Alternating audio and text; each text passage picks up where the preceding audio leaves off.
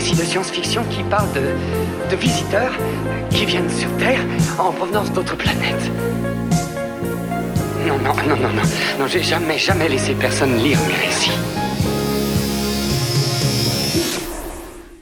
Bienvenue dans le cinquième et dernier épisode de ce premier cycle de Néochronie. On espère que cette sélection de nouvelles vous a plu. Nous sommes en train de considérer l'enregistrement d'un second cycle. Des retours de votre part seraient les bienvenus, je donnerai plus de détails en fin d'épisode.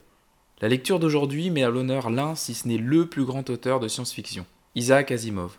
Tous les ennuis du monde est une nouvelle écrite en 1958 et publiée en France 20 ans plus tard dans le recueil L'avenir commence demain. L'histoire se situe dans un futur pas si lointain, où l'organisation de la société américaine est structurée autour d'une intelligence artificielle nommée Multivac. Le super ordinateur Multivac est un personnage récurrent dans l'univers d'Asimov, dès 1955, au travers duquel l'auteur s'interrogera sur le rôle politique de l'informatique. Dans cette nouvelle, Asimov s'intéressera surtout à une chose, la prédiction du crime. Un thème qui deviendra un grand classique de la SF, aussi un thème que l'on associe beaucoup à un autre auteur, Philip K. Dick. 60 ans plus tard, la prédiction des crimes commence à devenir une réalité. Et nous nous retrouvons dans une situation plus proche de celle d'Asimov que de Kadik. La prédiction vient d'algorithmes et non de mutants pressions. Mais l'avenir peut certainement nous réserver quelques surprises. Quoi qu'il en soit, cette nouvelle est particulièrement intéressante parce qu'Asimov y décrit la bureaucratie très humaine, elle, qui s'est construite autour de Multivac. Une perspective intéressante au moment où un pays comme la Chine développe un algorithme de classification en fonction de la qualité de ses citoyens. En creux, il aborde aussi des questions éthiques et légales d'une approche hyper préventive face au crime et pose une question. Se peut-il que la machine soit plus éthique que l'humain? Bonne écoute. L'industrie la plus vaste de la Terre était centrée sur Multivac. Multivac, l'ordinateur géant qui, en 50 ans, avait grandi jusqu'à remplir de ses diverses branches Washington et ses faubourgs, puis avait étendu ses tentacules à toutes les villes et bourgs du globe. Une armée de fonctionnaires l'approvisionnait sans cesse de renseignements, alors qu'une autre armée interprétait ses réponses et établissait les corrélations entre elles. Un véritable corps du génie patrouillait à l'intérieur, tandis que mines et usines s'acharnaient à maintenir continuellement au complet, avec précision, pour donner pleine et entière satisfaction, les stocks de réserve des pièces de rechange. Multivac dirigeait l'économie de la Terre et venait en aide à sa science mais il était avant tout le centre de recueil et de classement de tous les faits connus relatifs à chaque individu de la Terre. Et tous les jours, une partie des devoirs de Multivac consistait à examiner les 4 milliards d'ensembles de faits portant sur chacun des êtres humains qui garnissaient ses entrailles pour extrapoler une nouvelle journée à partir de cette base. Tous les services de rectification de la Terre recevaient les données propres à leur zone de juridiction, et la totalité des informations était alors soumise en bloc au Bureau central de rectification de Washington, D.C. Bernard Gulliman en était à la quatrième semaine de son mandat d'un an comme président du Bureau central de rectification et avait acquis suffisamment d'aplomb pour recevoir le rapport matinal sans frayeur. Comme toujours, c'était une liasse de papier de 15 cm d'épaisseur. Il savait à présent que l'on ne s'attendait pas qu'il lût le tout. Aucun humain n'en aurait été capable. C'était néanmoins amusant d'y jeter un coup d'œil. Il y figurait la liste habituelle des délits prévisibles fraude de tout ordre, vol, émeute, homicide, incendie volontaire. Il chercha plus spécialement un titre et éprouva un petit choc en le trouvant là, puis un second en notant qu'il comportait deux cas. Non pas un, mais bien deux. Deux meurtres au premier degré. Il n'en avait pas encore relevé deux d'un coup depuis le début de son activité comme président. Il pressa le bouton de l'interphone et attendit que le visage lisse de son coordonnateur apparût sur l'écran. Ali, dit-il, je relève deux meurtres au premier degré aujourd'hui. Cela pose-t-il un problème inaccoutumé Non, monsieur. Le visage foncé aux yeux noirs et perçants paraissait néanmoins agité. Ces deux cas entrent dans les probabilités de très basse fréquence. Je le sais, dit Gulliman. J'ai remarqué que ni l'une ni l'autre probabilité ne dépasse 15%. Quand même, Multivac se doit de maintenir sa réputation. Il a à peu près éliminé les crimes, et c'est sur son intervention contre les meurtres au premier degré, qui sont naturellement les crimes les plus sensationnels, que le public juge de son efficacité. Aliotman esquissa un signe d'acquiescement. Oui, monsieur, je m'en rends parfaitement compte. J'espère que vous comprenez en outre que je ne veux pas un seul cas consommé de ce genre de crime pendant mon mandat, répondit Gulliman. Que tout autre délit vienne à s'accomplir, j'accepterai des excuses. Mais s'il s'agit d'un meurtre au premier degré, vous serez limogé. Compris? Oui, monsieur. Les analyses détaillées de ces deux meurtres en puissance sont déjà dans les bureaux de district intéressés. Les criminels et les victimes éventuelles sont sous surveillance. J'ai procédé à une nouvelle vérification des probabilités d'exécution, qui sont déjà en baisse. Très bien, fit Gulliman, qui coupa la communication. Il revint à sa liste avec le sentiment déplaisant de s'être montré peut-être un peu trop autoritaire. Toutefois, il faut montrer de la fermeté au personnel permanent et faire en sorte qu'il ne s'imagine pas tout administrer, y compris le président. Notamment cet Hotman qui travaillait à Multivac depuis un temps où ils étaient tous les deux beaucoup plus jeunes et dont l'attitude possessive avait de quoi vous mettre en colère. Pour Gulliman, cette question de criminalité représentait la chance politique de sa vie. Jusqu'à présent, aucun président n'avait achevé son mandat sans qu'un meurtre au moins ait été commis quelque part, à quelque moment sur la Terre. Le président précédent avait fini sa course avec un record de 8, soit trois de plus que celui qui l'avait remplacé. Quant à Gulliman, il avait bien l'intention qu'il ne s'en commette aucun. Il avait bien décidé d'être le premier président durant le mandat duquel il n'y aurait pas un seul meurtre accompli, où que ce fût sur la Terre. Après quoi, avec toute la publicité favorable qui en résulterait.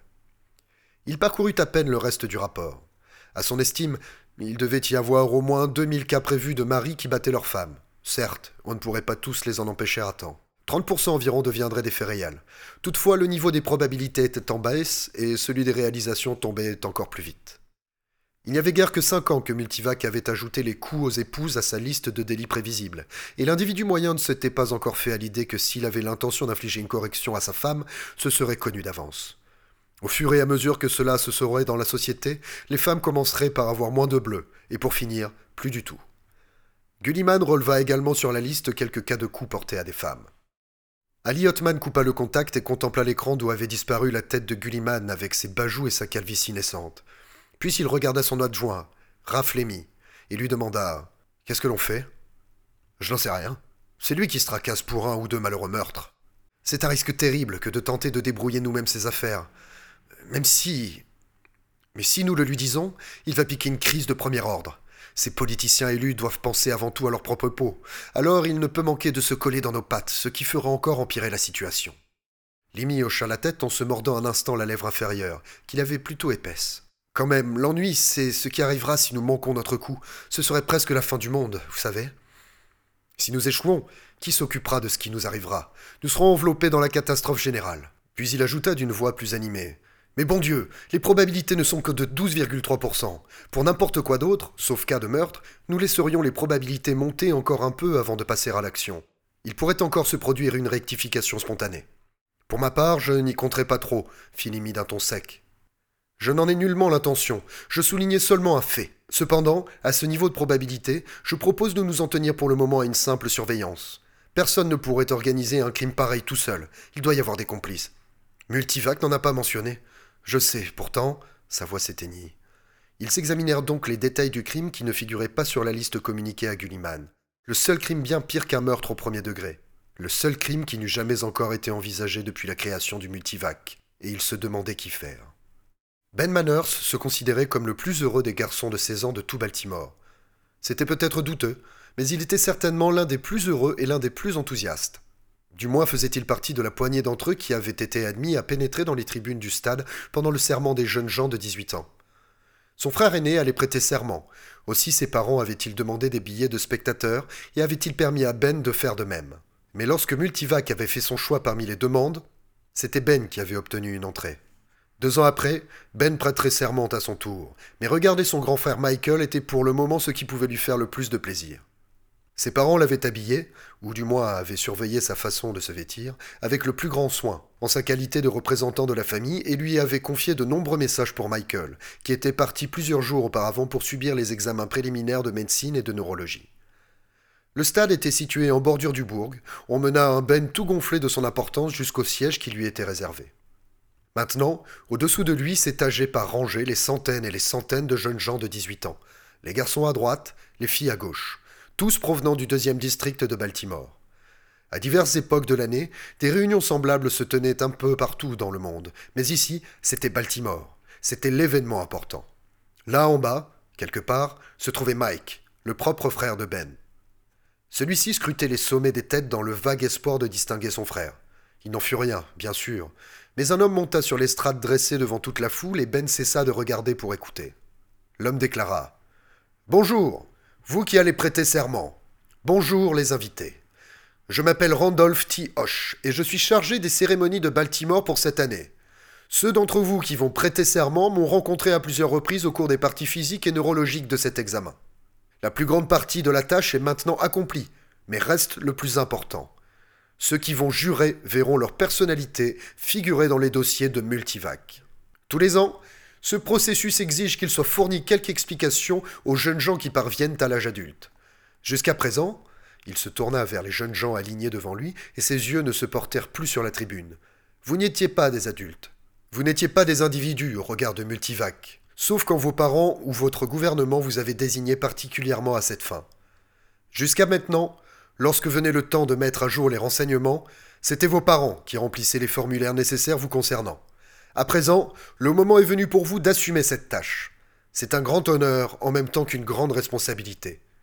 Vos parents nous ont informés de vos études, de vos maladies, de vos habitudes, de bien des choses en somme. Mais vous allez devoir désormais nous en dire plus, vos pensées les plus intimes, vos actes les plus secrets. C'est difficile la première fois, c'est même embarrassant, mais c'est indispensable. Cela fait, Multivac disposera dans ses classeurs d'une analyse complète de toute votre personne. Il comprendra vos actions et vos réactions. Il sera même en mesure de prévoir avec une bonne précision vos actions et vos réactions futures. Ainsi Multivac vous protégera. Si vous courez un danger d'accident, il le saura. Si quelqu'un a l'intention de vous causer du tort, il le saura. Si vous envisagez de faire du mal, il le saura et vous en empêchera à temps de telle sorte qu'il ne soit pas nécessaire de vous punir. Avec sa parfaite connaissance de vos personnalités, Multivac sera capable d'aider la Terre à modifier son économie et ses lois à l'avantage de tous. Si vous avez un problème personnel, vous pourrez aller le soumettre à Multivac qui, vous connaissant à fond, sera en mesure de vous venir en aide. Vous allez devoir remplir de nombreux formulaires. Réfléchissez bien et répondez aux questions avec la plus grande exactitude possible. Ne cachez rien, soit par honte, soit par précaution. Jamais personne ne sera informé de vos réponses, sauf Multivac, à moins qu'il se révèle nécessaire de les connaître pour votre propre protection. Et même dans ce cas, seuls les fonctionnaires gouvernementaux autorisés seront mis au courant. Il pourrait vous venir à l'idée d'altérer un peu la vérité, ici et là. N'en faites rien, nous le saurions. Toutes vos réponses regroupées fournissent une image de vous. Si certaines réponses sont fausses, elles ne cadreront pas avec l'image et Multivac les décèlera. Si toutes vos réponses sont fausses, elles fourniront une image difforme d'un genre que Multivac discernera. Vous devez donc dire la vérité. Néanmoins, tout prit fin à un certain moment. Le remplissage des formulaires, les cérémonies et les discours qui suivirent. Dans la soirée, Ben, dressé sur la pointe des pieds, réussit à repérer Michael qui portait encore la robe qu'il avait revêtue pour la parade des adultes. Ils se retrouvèrent dans la joie. Après avoir partagé un souper léger, ils prirent la voie express, tout agité, tout illuminé de la grandeur de cette journée.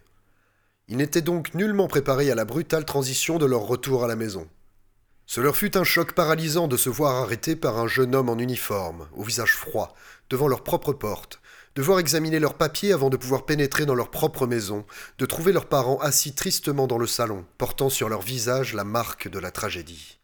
Joseph Manners, l'air bien plus âgé que le matin même, porta ses yeux intrigués, profondément enfoncés, sur ses fils, dont l'un avait encore sur le bras la robe de son nouvel âge adulte, et déclara Il paraît que je suis aux arrêts à la maison.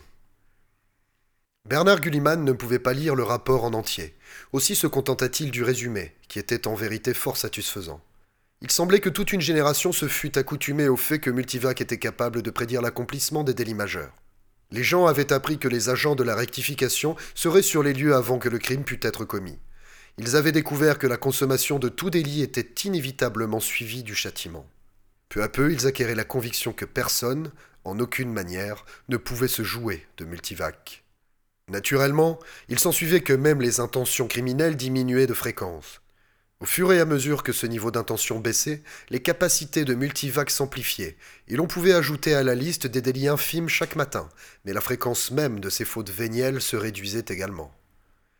Gulliman ordonna donc qu'une analyse soit établie, par Multivac, bien sûr, de la capacité de Multivac à porter son attention sur la prédiction des probabilités d'incidence des maladies.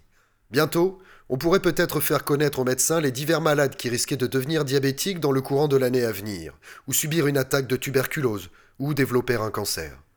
Un grain de prévention. Et le rapport se montrait favorable. La liste des délits possibles pour la journée lui fut ensuite remise et il n'y figurait pas de meurtre au premier degré. Gulliman, en bonne humeur, appela Ali Othman par l'interphone. Hotman, quelle est la différence entre le nombre moyen de crimes et délits de la semaine écoulée et ceux de ma première semaine d'exercice de la présidence? Il se révéla que la moyenne avait diminué de 8%, ce qui rendit Gulliman vraiment heureux. Ce n'était nullement de son fait, bien sûr, mais l'électorat ne le saurait pas. Il bénit sa chance d'être arrivé là au bon moment, au sommet même de Multivac, alors que la maladie également allait être soumise à sa connaissance et à sa protection universelle. Gulliman en tirerait profit. Hotman haussa les épaules. Eh bien, il est content. Quand faisons-nous éclater la bulle? demanda Lémi. Maître Manners sous surveillance a tout simplement fait monter les probabilités, et les arrêts à la maison leur ont encore donné un coup de pouce. Comme si je ne le savais pas, rétorqua colérosement Hotman. Ce que j'ignore, c'est le pourquoi. Peut-être des complices, comme vous l'avez suggéré. Manners se trouvant en difficulté, les autres doivent frapper immédiatement, sinon ils sont fichus. C'est précisément le contraire. L'un d'eux étant entre nos mains, les autres vont se disperser et disparaître pour se mettre à couvert. En outre, pourquoi Multivac n'a-t-il pas désigné les complices? Dans ce cas, est-ce que nous en parlons à Gulliman Non, pas encore. La probabilité reste seulement de 17,3%. Laissons-la d'abord devenir plus inquiétante. Elisabeth dit à son plus jeune fils Va dans ta chambre, Ben. Mais que se passe-t-il, man demanda Ben, d'une voix qui se brisait devant cette fin insolite d'une journée qui avait été jusqu'alors magnifique. S'il te plaît.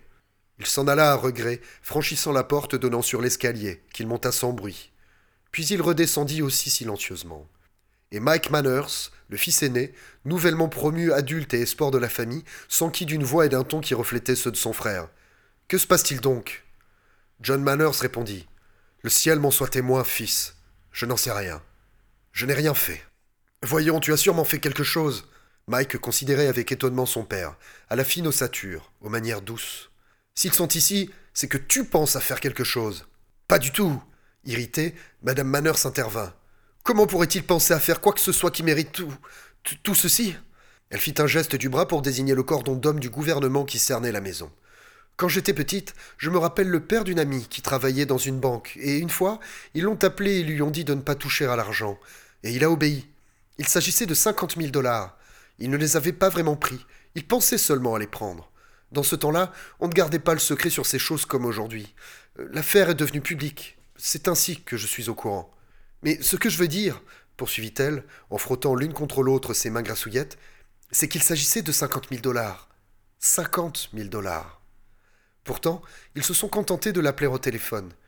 Qu'est-ce que ton père aurait bien pu concevoir qu'il vaille la peine que l'on envoie une douzaine d'hommes et que l'on boucle la maison? Les yeux pleins de chagrin, Manners prit la parole. Je n'envisage aucun crime, pas même la moindre faute, je le jure. Mike, rempli de la sagacité naturelle à un nouvel adulte, avança. C'est peut-être quelque chose de subconscient, pas? Quelque ressentiment envers ton supérieur?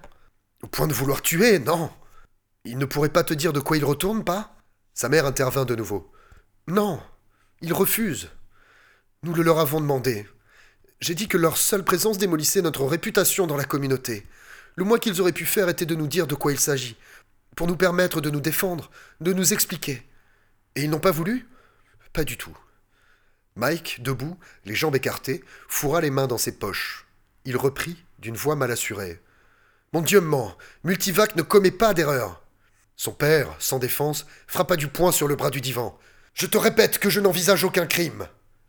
La porte s'ouvrit sans qu'on y ait frappé, et un homme en uniforme entra d'un pas dur, affirmatif. Son visage affectait l'air officiel, impassible. Vous êtes Joseph Manners? Joe Manners se leva. Oui, et maintenant que me voulez-vous? Joseph Manners, je vous mets en état d'arrestation sur l'ordre du gouvernement. Il montra d'un geste brusque sa plaque d'identité d'officier de la rectification. Je dois vous demander de me suivre. Pour quel motif? Qu'ai-je fait? Je n'ai pas licence d'en discuter. Mais on ne peut tout de même pas m'arrêter simplement parce que je dressais les plans d'un meurtre. Pour me mettre en état d'arrestation, il faut que j'ai réellement fait quelque chose. Sinon vous ne pouvez pas vous saisir de ma personne. C'est contraire à la loi.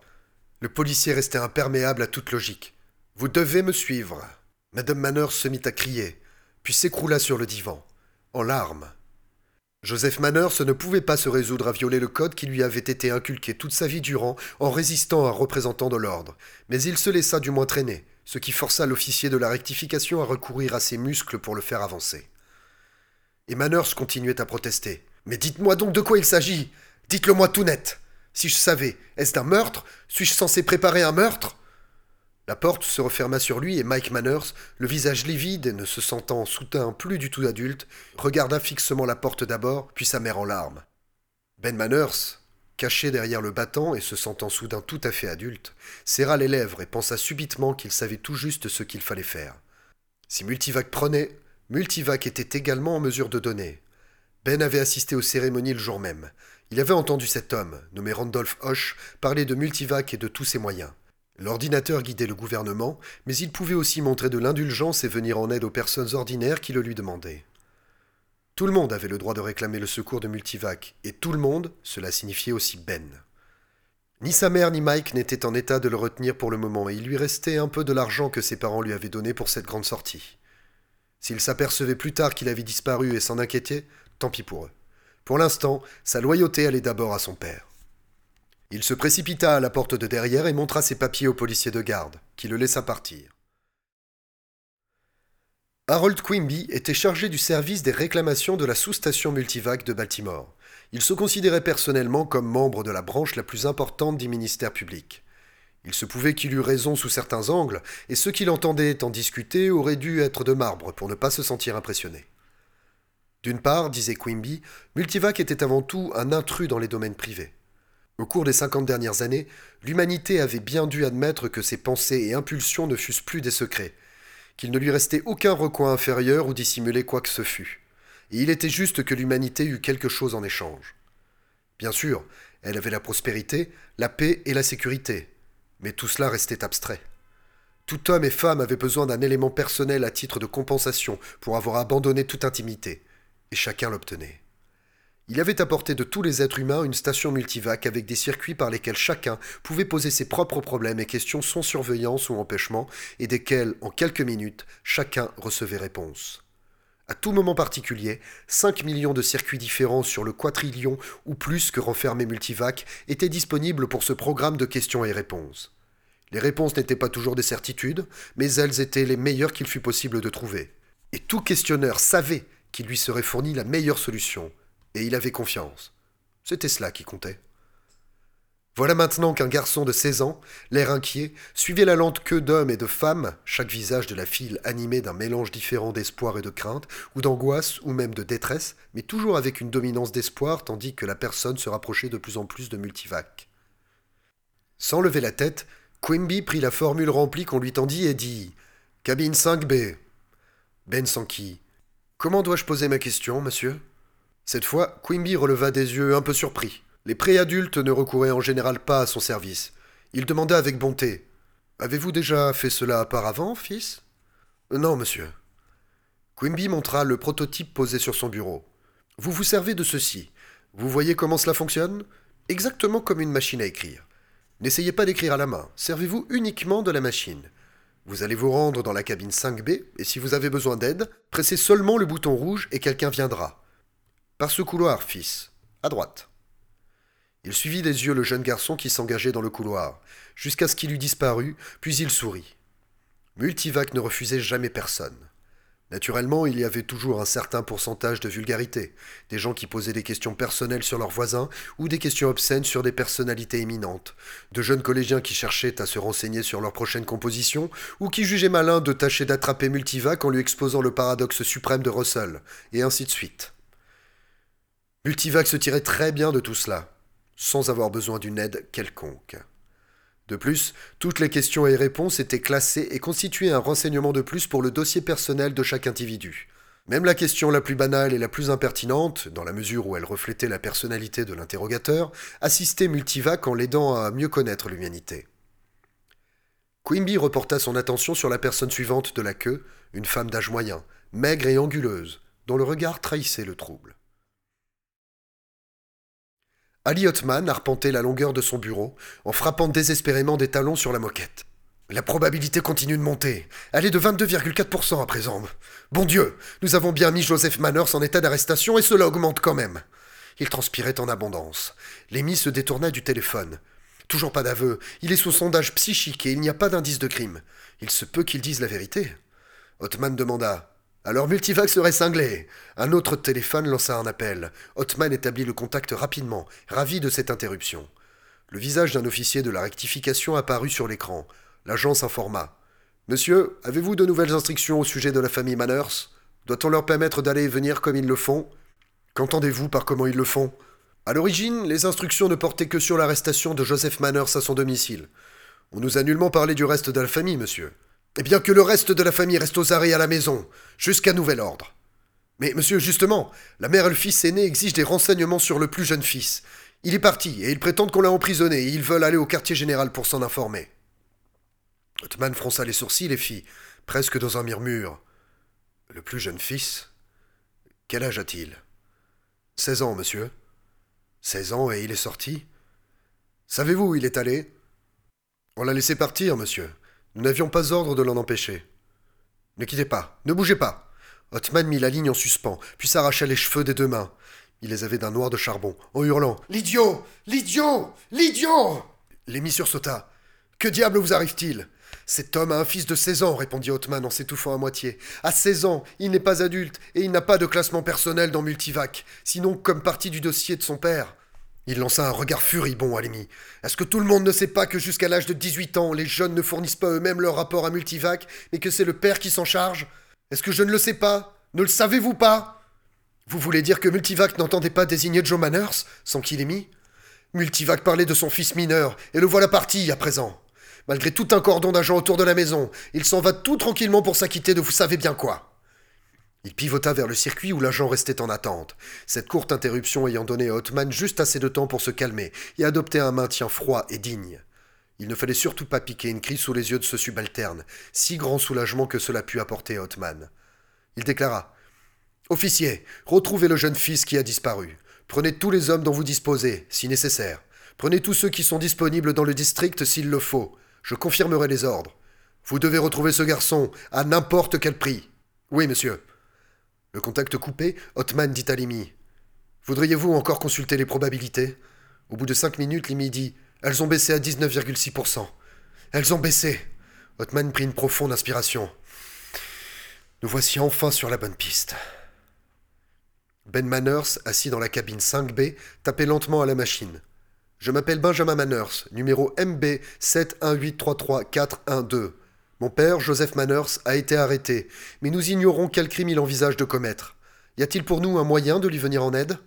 Il attendit. Il n'avait que 16 ans, mais il était assez grand pour savoir que ces mots, quelque part, tourbillonnaient à l'intérieur de la machinerie la plus complexe que l'homme eût jamais conçue.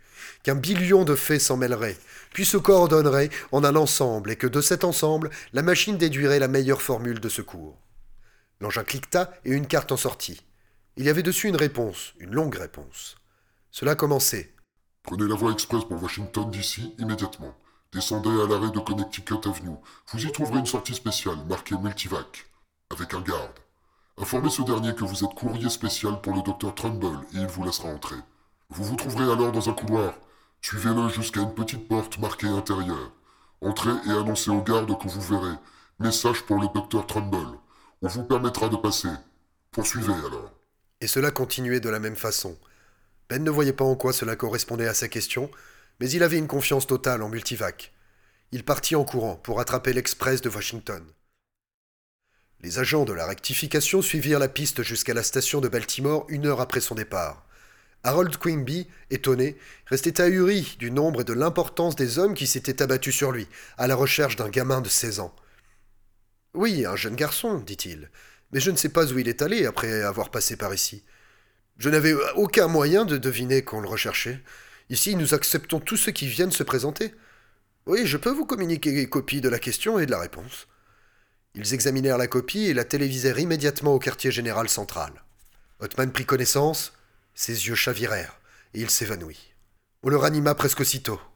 Il ordonna d'une voix faible à l'émis qu'il rattrape ce garçon fait établir un exemplaire de la réponse de Multivac pour moi. Il n'y a plus moyen, plus d'issue. Il faut maintenant que j'aille voir Gulliman. Bernard Gulliman n'avait jamais encore vu Ali Hotman dans un semblable état d'agitation. En observant le regard égaré du coordonnateur, il sentit un filet d'eau glacée lui descendre le long de l'échine. Il balbutia. Que, que voulez-vous dire, Hotman Qu'entendez-vous par pire qu'un meurtre? Bien pire qu'un simple meurtre. Gulliman était presque livide. Voulez-vous dire l'assassinat d'un haut fonctionnaire gouvernemental? Il venait de lui passer par l'esprit que lui-même Othman fit un signe affirmatif. Pas seulement un personnage gouvernemental, le premier personnage gouvernemental. Le secrétaire général souffla Kuliman, atterré. Encore bien plus que ça, beaucoup plus. Nous sommes devant un plan visant à assassiner Multivac. Quoi? Pour la première fois dans l'histoire de Multivac, l'ordinateur a signalé qu'il se trouvait lui-même en danger. Pourquoi ne m'en a-t-on pas informé immédiatement? Othman s'en sortit par une demi-vérité. L'affaire était tellement sans précédent, monsieur. Nous avons d'abord voulu étudier la situation avant d'oser en, établir un rapport officiel. Mais Multivac est sauvé, j'espère. On le sauve? Les probabilités de dommages sont retombées au-dessous de 4%. J'attends présentement un compte-rendu. Un message pour le docteur Trumbull, déclara Ben Manners à l'homme perché sur un haut tabouret, qui s'affairait avec minutie à la manipulation de ce qui ressemblait au tableau des commandes d'un croiseur stratojet, infiniment grossi. D'accord, Jim, dit l'homme, allez-y. Ben consulta ses instructions puis reprit sa course. À un certain moment, il devait trouver un minuscule levier de commande qu'il devait placer en position bas quand un certain voyant s'éclairerait en rouge. Il entendit une voix animée derrière lui, puis une autre, et soudain deux hommes le tarent par les coudes. Il se sentit littéralement arraché du sol.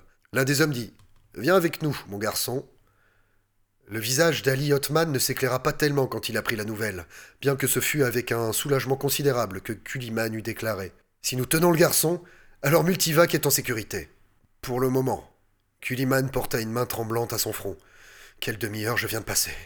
Imaginez-vous ce que signifierait la destruction de Multivac Même pendant une courte période, le gouvernement s'effondrerait. L'économie serait bouleversée. Cela entraînerait des dévastations pires. Il releva brusquement la tête. Que vouliez-vous dire avec votre pour le moment? Le jeune garçon, ce Ben Manners, n'avait aucune intention de mal agir. Il faut le relâcher et rendre la liberté à sa famille, avec une indemnité pour arrestation non motivée. Il se contentait de suivre les instructions de Multivac pour venir en aide à son père, et il a réussi. Son père est libre à présent. Multivac aurait donc ordonné au garçon de manipuler un levier dans des circonstances qui auraient grillé assez de circuits pour exiger un mois de réparation? Vous prétendez que Multivac aurait proposé sa propre destruction pour réconforter une seule personne? Pire encore, monsieur. Non seulement Multivac a fourni ses instructions, mais il a choisi dès le début la famille Manners, parce que Ben Manners ressemble trait pour trait à l'un des garçons de course du Dr Trumbull, ce qui lui permettait de pénétrer dans Multivac sans encombre. Mais c'est insensé protesta Gulliman d'un ton implorant. Il se sentait petit et sans défense, pour ainsi dire à genoux, à s'oublier cet Othman, un homme qui avait passé presque toute sa vie avec Multivac, à le prier de le rassurer. Othman n'en fit rien. Il reprit. À ma connaissance, c'est la première tentative de Multivac dans ce sens. Sous certains aspects, ses plans étaient bien établis. Il a choisi la famille appropriée. Il a pris soin de ne pas distinguer entre le père et le fils, pour nous lancer sur une fausse piste. Toutefois, il n'était encore qu'un amateur à ce jeu. Il ne pouvait pas aller à l'encontre de ses propres instructions qui l'ont conduit à signaler la probabilité de sa propre destruction, qui grandissait à chaque pas que nous faisions sur la fausse piste. Il ne pouvait pas éviter d'enregistrer la réponse qu'il a fournie au jeune garçon. Avec un peu plus d'expérience, il apprendra sûrement à nous tromper. Il apprendra à cacher certains faits. Il évitera d'en enregistrer d'autres. Désormais, toutes les instructions qu'il pourra donner renfermeront les germes de son autodestruction. Nous ne le serons jamais. Et si attentifs que nous soyons, Multivac finira par réussir. À mon avis, monsieur Gulliman, vous aurez été le dernier président de notre organisation. De fureur, Gulliman frappa du poing sur sa table. Mais pourquoi? Pourquoi? Pourquoi? Pourquoi, bon Dieu? Qu'est-ce qu'il a de détraqué? Ne peut-on y remédier? Je crains que non, dit Othman, désespéré mais calme. C'est un cas auquel je n'ai pas eu le temps de réfléchir. Je n'en ai jamais eu l'occasion jusqu'à ces événements, mais à présent, je pense que nous avons dû atteindre le bout de la route parce que Multivac est trop perfectionné. Il est devenu si compliqué que ses réactions ne sont plus celles d'une machine, mais bien d'un être vivant. Vous devez être fou, mais je vous écoute. Depuis cinquante ans et plus, nous nous déchargeons des difficultés de l'humanité sur Multivac, sur cette chose vivante. Nous lui demandons de s'occuper de nous, tous ensemble et chacun en particulier. Nous lui demandons d'absorber tous nos secrets, nous lui demandons de s'intégrer ce qu'il y a de mal en nous pour nous en protéger. Chacun de nous vient lui soumettre ses ennuis personnels, ajoutant encore un rien au fardeau. Et maintenant, nous avons en outre le projet de nous décharger du fardeau des maladies humaines sur le dos de Multivac aussi. Othman s'interrompit un instant, puis il explosa. Monsieur Gilliman Multivac a sur les épaules la charge de tous les ennuis du monde, et il en est fatigué. Folie Démence de plein été, marmonna Gulliman. Si telle est votre idée, permettez-moi de vous faire une démonstration. Laissez-moi le mettre à l'épreuve. Puis-je avoir la permission de me servir de la ligne de circuit multivac qui se trouve ici, dans votre bureau? Pourquoi? Pour formuler une question que personne n'a encore posée à Multivac depuis le début. Est-ce que cela doit l'endommager? s'inquiéta aussitôt Gulliman. Non, mais cela nous révélera ce que nous désirons savoir. Le président resta encore hésitant, puis il se décida. Allez-y. Hotman utilisa l'appareil posé sur le bureau de Gulliman. Ses doigts tapèrent la question à coups rapides et précis. Multivac, qu'est-ce que vous désirez vous-même plus que tout au monde? Le temps qui s'écoula entre la question et la réponse s'étirait de façon insoutenable, mais ni Hotman ni Gulliman ne reprenaient haleine. Vint un cliquetis, et une carte jaillit de la fente. Une petite carte. Elle portait la réponse, en caractère bien net. Je veux mourir.